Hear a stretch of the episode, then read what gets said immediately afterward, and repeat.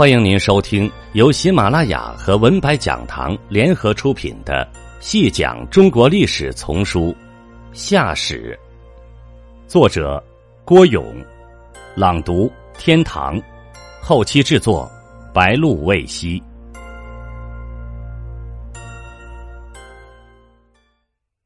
第六集：远古时代的洪水大泛滥。是人类历史性记忆中一个永远的痛。有史学家做过统计，全世界包括中国、埃及、巴比伦、希腊、北美印第安人在内的六百多个地区和民族，都用纪实或神话故事的形式追溯过自己历史上洪水泛滥的惨烈情景。古希腊神话是这样讲的：宙斯见到人类极端邪恶，与诸神议定，要用暴雨洪水灭绝人类。风神中的南风被派出来，携着狂风暴雨扑向大地；海神也亲自上阵，用狂涛巨浪掀起大地。天一下子黑了下来，黑的分不出天和地。分不清白昼和黑夜，人们只觉得黑色的暴雨敲打着整个世界，黑色的狂风席卷着整个宇宙，黑色的巨浪吞噬着世间的一切。出于本能，人们发了疯似的奔跑着。可是，爬上屋顶的房屋很快就倒塌了，残破的房屋支架。和抓着这些支架不放的人们，转瞬间被浪涛卷得无影无踪。爬上树枝的，随着大树被连根拔起，上面的人们也一下被黑暗吞没了。躲进洞穴的，大部分洞穴很快被不断上涨的洪水淹没。从洞穴中飘出的是一具具被污水浸泡的变了形的尸体。暴雨、狂风、巨浪，肆虐了多少时日的？谁都说不清。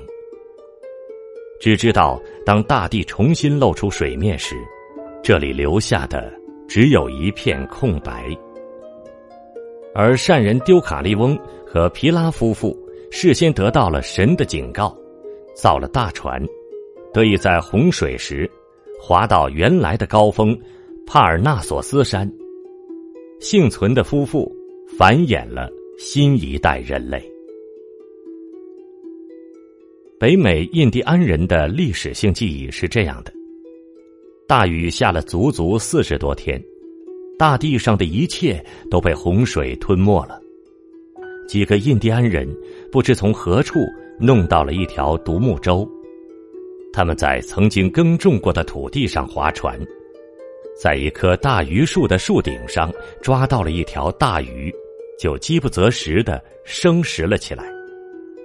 他们划着划着，忽然看到前面是一座浮在水面上的高山之巅。这可是希望啊！他们就拼足全力前行。正在此时，在波浪中挣扎的一头狼和一头熊，像是抓住了一根救命稻草似的。抓住独木舟的船沿不放，企图登上舟来。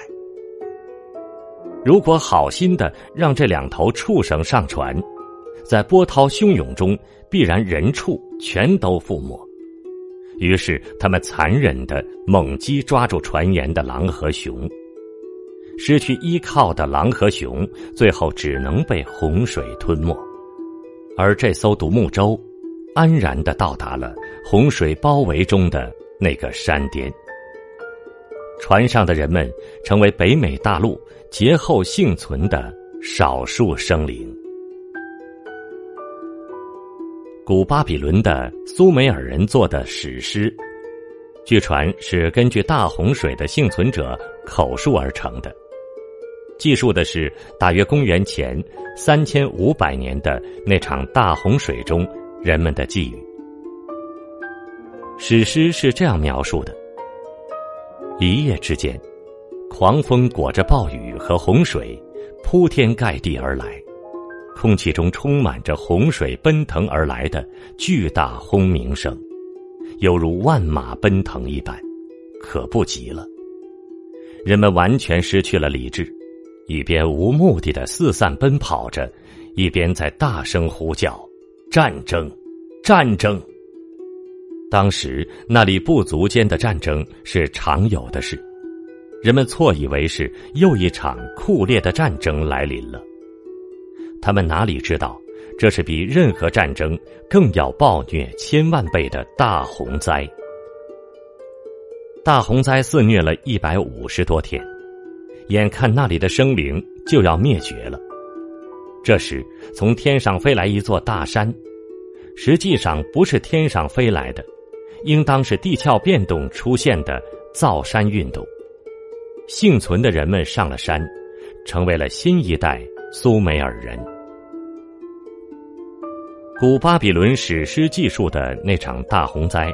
是世界各地大洪灾记述中唯一有时间标识的。那场大洪灾发生在公元前三千五百年前后，恰好与发生在华夏大地上武帝时代的那场大洪灾时间上基本契合。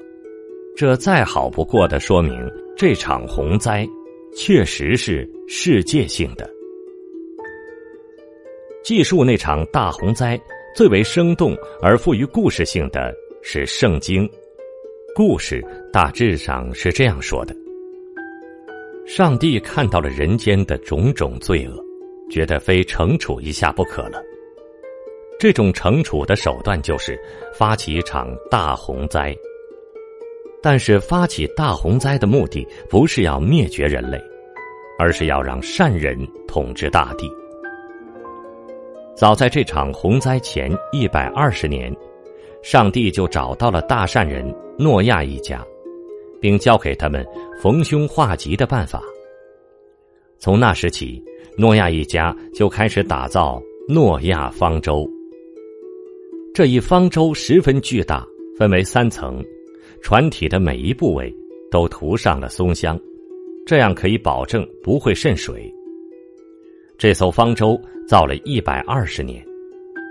洪水来临时，诺亚一家八口备足了一年以上的粮食，还有选取世间所有飞禽走兽中的两种一对，雌雄配对，上了方舟，在大洪水中漂流。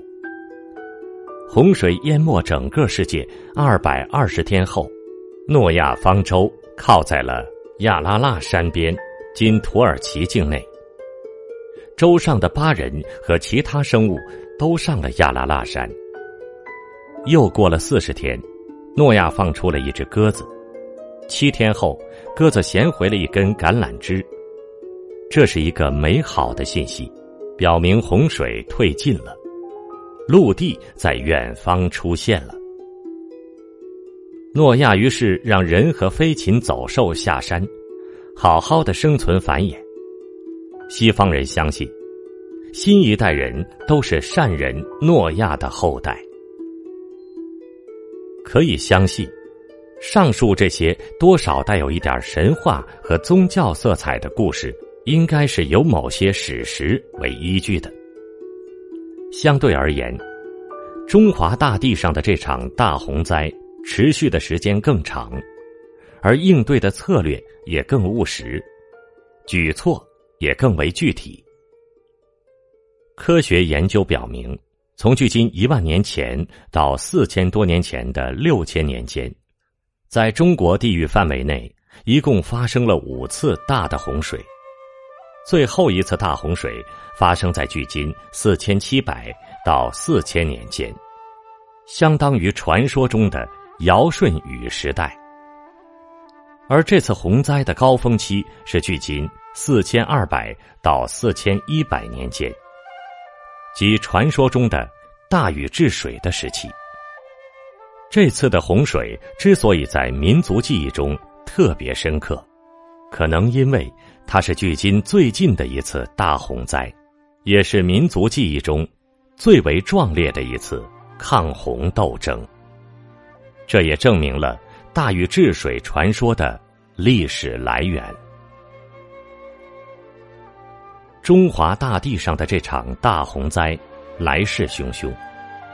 正如史诗上说的：“洪水滔天，浩浩淮山壤陵，下民起忧。”意思是说，大洪水把整个大地淹没了，到处是滔天的白浪。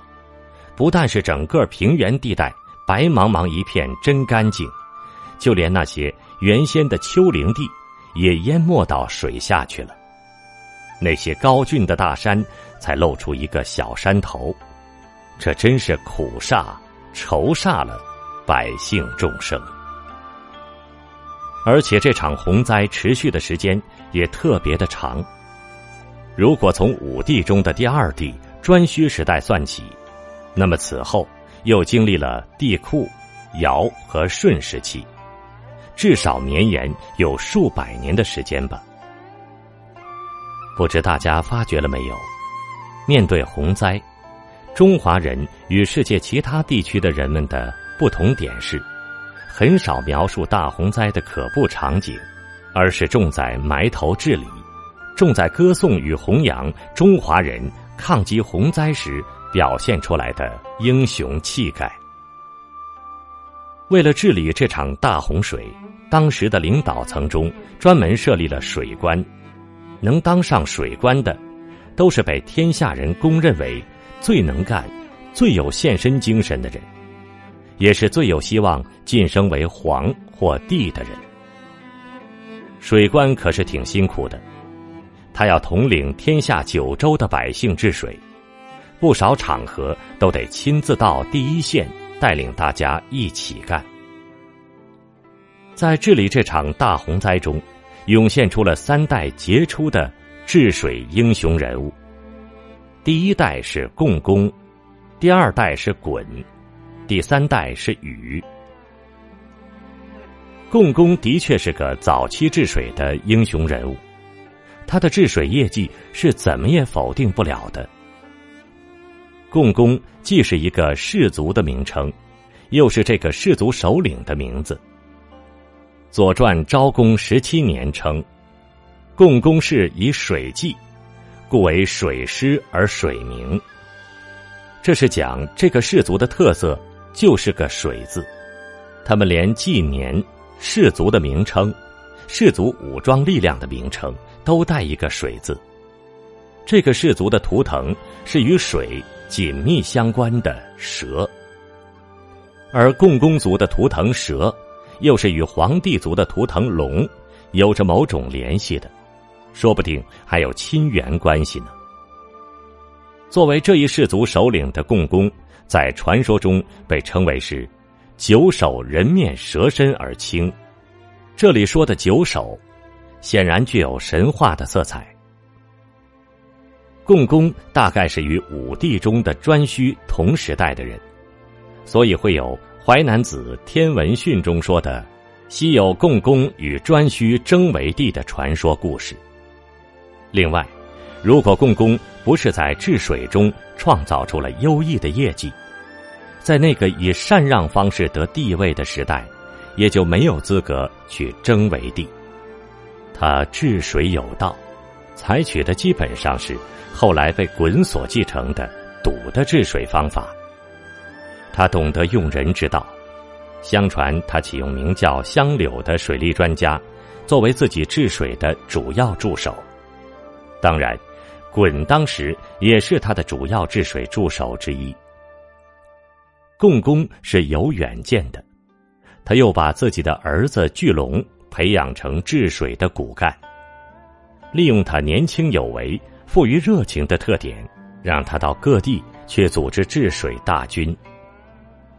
在共工的带领下，颛顼一带基本上没有什么大的水患，因此时人中就有把他尊为三皇之一的。这在刘树著《资治通鉴外记》中明明白白的写着呢。大概是荣誉太高，冲昏了头脑，在皇帝即将老去，要实行新一轮的禅让时。共工竟不顾一切的与颛顼争为帝，这种情况也是时势造成的。那时已到了原始社会的末期，颛顼与黄帝族有着沾亲带故的关系，这点上就比共工有天然的优势。再加上颛顼自小就与父亲昌邑一道在弱水边长大，治水能力也不比共工差多少，在民间的口碑同样很好。在如此情况下，共工怎么争得过颛顼呢？败下阵来的共工一肚子的怨气，于是就干出了“怒而触不周之山”这样的冲动事。这当然是传说故事，比较实际的可能是，共工心中有怨气，再也不愿认真抓水利建设了，又不顾水利条件的限制，硬是主张建都于空桑，结果引发了尧和舜两代的大水灾。一个治水的大英雄，堕落成了引发水患的大罪人。还有一种说法。讲共工因为征地不成，一怒之下搞坏了堤坝，开闸放水，而共工氏部落在上游，结果就造成下游地区极大的水患。震涛洪水，以博空桑，说的就是这件事情。在争地位激烈到白热化程度的时候，共工这么做是极有可能的。这也是共工怒触不周之山神话的来源。上面说的是治水的第一代领导人共工，半为神话，半为史实的故事。听众朋友，本集播讲完毕，感谢您的收听。